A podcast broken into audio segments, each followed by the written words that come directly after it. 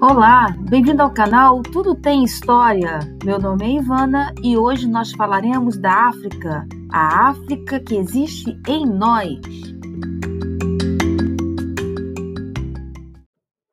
No episódio de hoje estaremos apresentando a culinária africana que existe dentro do Brasil.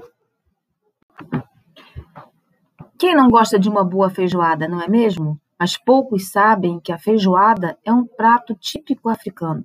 Foi trazido para o Brasil ainda pelo tempo da escravidão.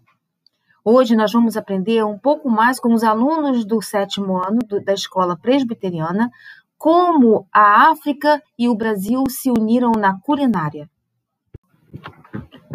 Agora que vocês já aprenderam sobre a feijoada, Outros pratos típicos virão por aí. Aguarde o nosso próximo podcast e até lá!